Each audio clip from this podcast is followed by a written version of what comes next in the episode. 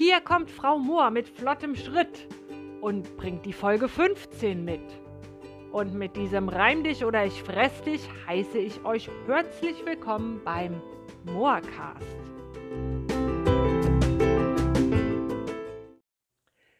Die Freunde des gepflegten Schabernacks und des Laufsports müssen heute mal ganz tapfer sein, denn heute geht's mal nicht ums Laufen.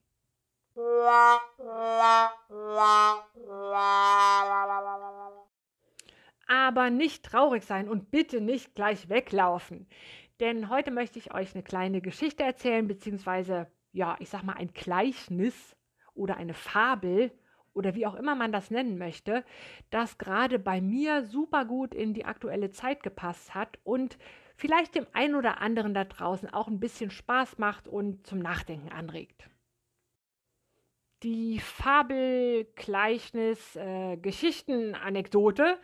trägt den Titel Die Geschichte von der Gürtelschnalle oder Das Übel an der Wurzel packen.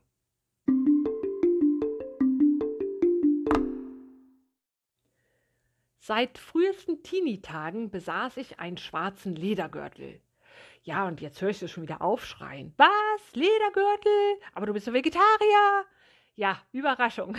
Selbst ich wurde nicht als Vegetarier geboren und habe früher tatsächlich Leder getragen und sogar Fleisch gegessen. Da seid ihr platt. Was? Aber zurück zum Gürtel.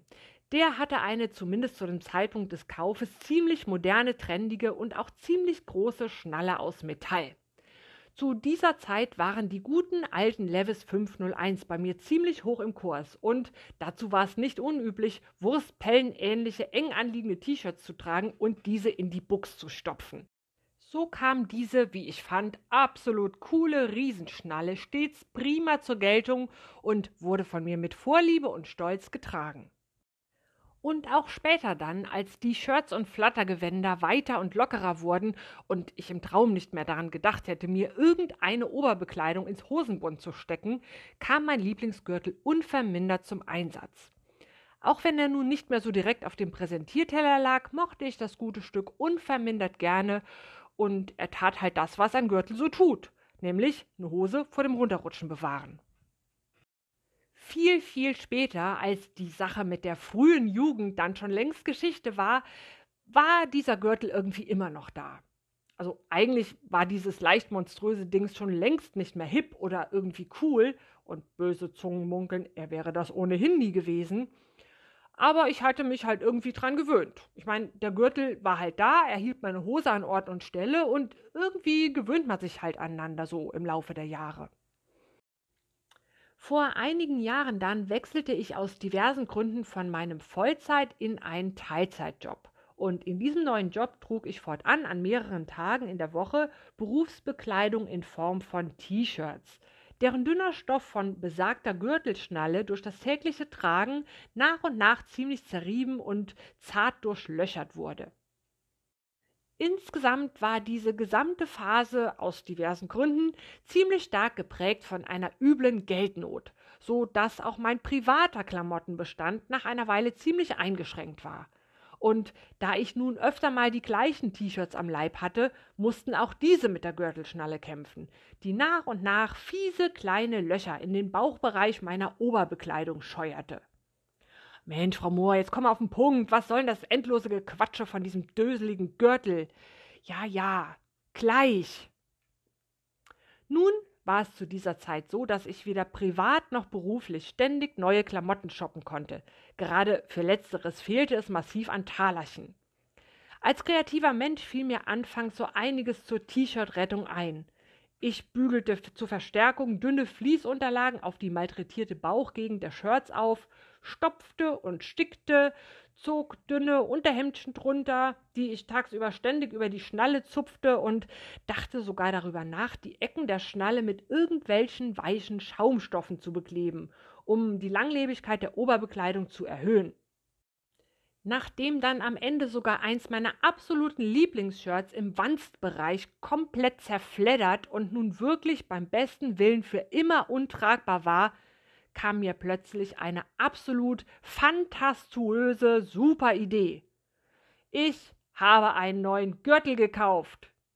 Hier bitte ich den geneigten Leser, sich Trommelwirbel und Konfettiregen vorzustellen. Ja, irgendwie sowas in der Art. Bitteschön, Dankeschön. Und die kurze Moral von dieser endlosen Geschichte, manchmal muss man eine Sache an der Wurzel packen, statt ständig zu versuchen, die Folgen des Übels auszugleichen.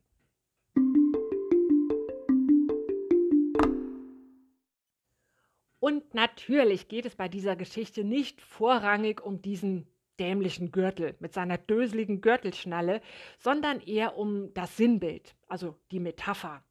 Denn wie oft quält man sich im Leben mit irgendwelchen Flickschusterarbeiten, wenn eigentlich eine ganze Situation komplett verfahren ist und man versucht hier und da irgendwas zu kitten und zu flicken und sich irgendwie durchzuwursteln, wenn man tatsächlich am allerbesten einfach mal einen neuen Gürtel kaufen würde.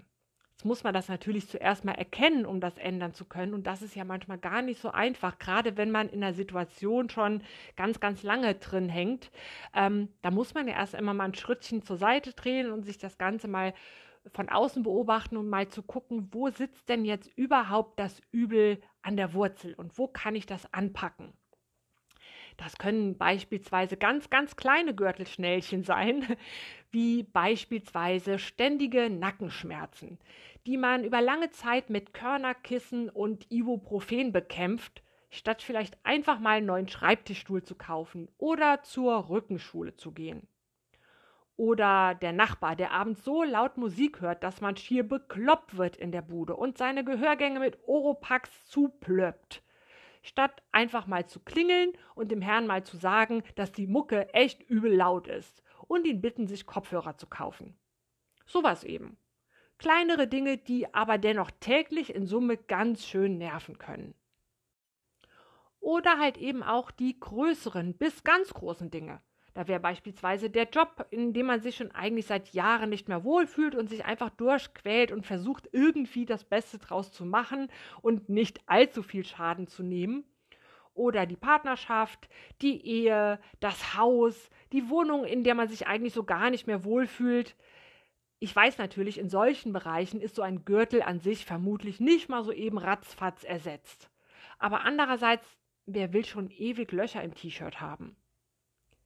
Die Gürtelschnalle kann für so viel stehen, was einem vielleicht gar nicht so direkt ins Auge sticht. Aber manchmal legt man sich halt irgendwie im Laufe der Zeit Dinge oder Gewohnheiten zu, die zu diesem Zeitpunkt selber absolut stimmig erscheinen.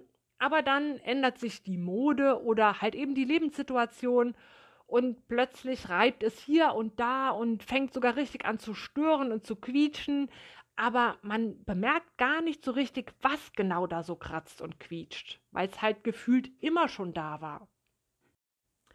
Ja, und mein größtes Gürtelschnallenproblem der jüngsten Tage und ich habe tatsächlich erst jetzt so im Nachhinein in, in voller Bandbreite erfasst, wie sehr mich ähm, diese Gürtelschnalle doch gestört und gequält hat und wie viele kleine Löchlein ähm, die auf meinem Gemüt hinterlassen hat und wie stark die an meinem Nervenkostüm gescheuert hat. Das ist meine Jobsituation. Also mein Job ist ja seit Beginn der Corona-Krise immer ganz starken Schwankungen unterworfen. Also ich war in Kurzarbeit, bin jetzt das zweite Mal in Kurzarbeit gewesen. Ich bin dann von Kurzarbeit durch diverse Veränderungen in der Firma von Teilzeit auf Vollzeit gewechselt, dann wieder in Kurzarbeit. Es hat sich so viel verändert. Ständig waren da Unsicherheiten und ähm, die Branche ist ganz stark davon abhängig, dass eben die Leute das tun können, was sie eben jetzt gerade aktuell nicht tun können. Also sprich essen gehen, shoppen gehen, ins Kino, Freizeit, Wellness, Sauna. Und ähm, so kam halt mit jeder weiteren Einschränkung, mit jeder weiteren Entwicklung in der Corona-Krise bei mir zu allen anderen Ängsten, die man natürlich immer hat, diese ganzen Unsicherheiten, auch immer gleich eine ganz große Existenz- und äh, ja, Zukunftsangst.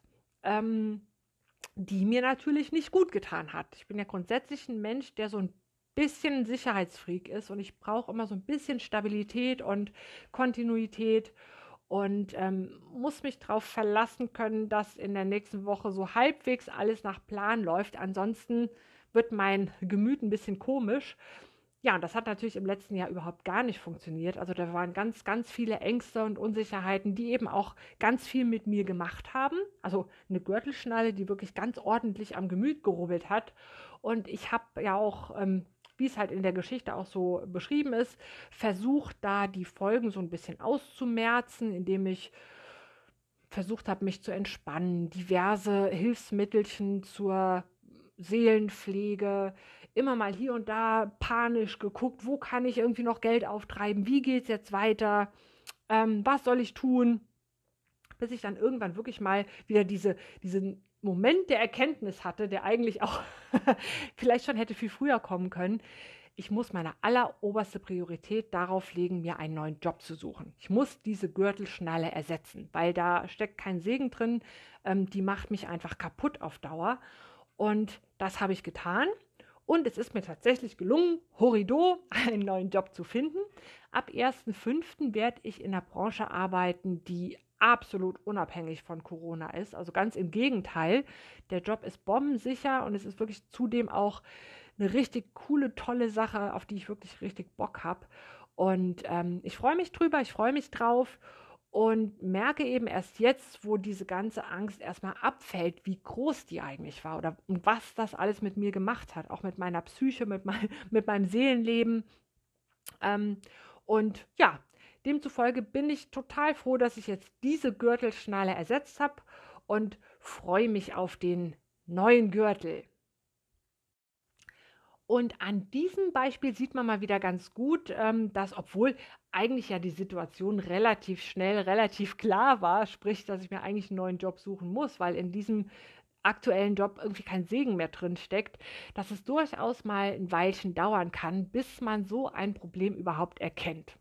Vielleicht ist das auch nur mal mir so, vielleicht bin ich auch ein bisschen schwer von Begriff, aber äh, zumindest bei mir konzentriert sich der Geist auch ganz gerne mal auf Nebenkriegsschauplätze, ohne den Kern des Problems zu erkennen. Äh, vielleicht auch, weil es einfach bequemer ist, als sich dem großen Ganzen zu widmen. Und ich kann euch nur an der Stelle motivieren und ermuntern, nehmt euch doch auch mal die Zeit und lasst die Gedanken schweifen und guckt mal, ob ihr an dieser oder jenen Stelle vielleicht auch ähm, ein Gürtelschnallenproblem habt und überlegt, wie ihr das ändern könntet. Und wenn partout keine Gürtelschnalle eure Hirnwindungsweg kreuzt, umso besser. Ich meine, die Erkenntnis, keine Probleme zu haben, ist ja auch mal eine ganz schön tolle. Und jetzt kommt noch ein klitzekleiner Hinweis in eigener persönlicher Sache. Und zwar wird der neue Job erstmal ein Teilzeitjob sein. Das hat diverse Gründe, ist auch total in Ordnung so und auch ausbaufähig. Also es muss nicht in alle Ewigkeit so bleiben. Und statt mir einen weiteren Nebenjob als Callcenter Agent oder Putzfrau zu suchen, habe ich mir einen Steady-Account eingerichtet. Steady ist eine Plattform, bei der man, ich sage jetzt mal, Künstler und Kreative, die man gut findet, unterstützen kann. Man kann da diverse Mitgliedschaften abschließen. Das fängt an bei 3 Euro im Monat und geht über 5, 9, 14 Euro immer weiter nach oben. Und da kann man mich bzw. den Moorblog, den Moorcast unterstützen. Wenn man jetzt also sagt, Mensch, ich finde diesen Podcast super, ich finde die Rezepte toll, ich würde der Frau Mohr dafür gerne ein bisschen was zurückgeben, dann kann man sich diese Steady-Seite mal anschauen und mal überlegen, ob man da nicht vielleicht so eine kleine Mitgliedschaft abschließen möchte und damit sicherzustellen, dass es stets frische Podcasts und stets neue Rezepte gibt. Ähm, da würde ich mich tatsächlich sehr drüber freuen. Den Link zu dieser Steady-Seite findet ihr im Podcast-Beschreibungstext der heutigen Folge oder wie der Fachmann wohl etwas kürzer und etwas prägnanter zu sagen pflegt, in den Show Notes. Und Steady ist auch eine ganz seriöse deutsche Plattform, also da muss man keine Angst haben, da wird kein Schmuh gemacht und kein Firlefanz. Ich habe auch schon die erste Auszahlung aus März erhalten, das heißt, das Geld kommt auch tatsächlich bei mir an und das ist eine ziemlich gute Sache, wie ich finde. Wie gesagt, Link in den Show Notes. Aber Ich möchte natürlich mit Nachdruck unbedingt darauf hinweisen, dass jeder, der das nicht machen möchte, jeder, der sagt, oh Steady, wie jetzt monatlich Geld, was soll das, will ich nicht, mache ich nicht, dass jeder, der das nicht machen möchte, weiterhin mindestens genauso herzlich dazu eingeladen ist, sich hier am Moorcast oder am Blog zu erfreuen und ähm, das bitte auch weiterhin tun sollte. Das ist keine Bedingung dafür, dass man ähm, diesen Podcast oder den Blog oder was auch immer weiterhin hören und genießen darf. Es ist nur eine kleine Möglichkeit für den, der möchte. Und wer nicht möchte, der muss auch nicht. So einfach ist das.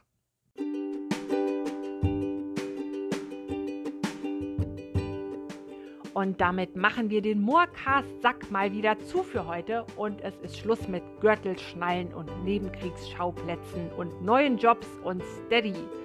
Und ich verabschiede mich bis zur nächsten Woche. Bleibt auf Zack and don't forget to Schabernack.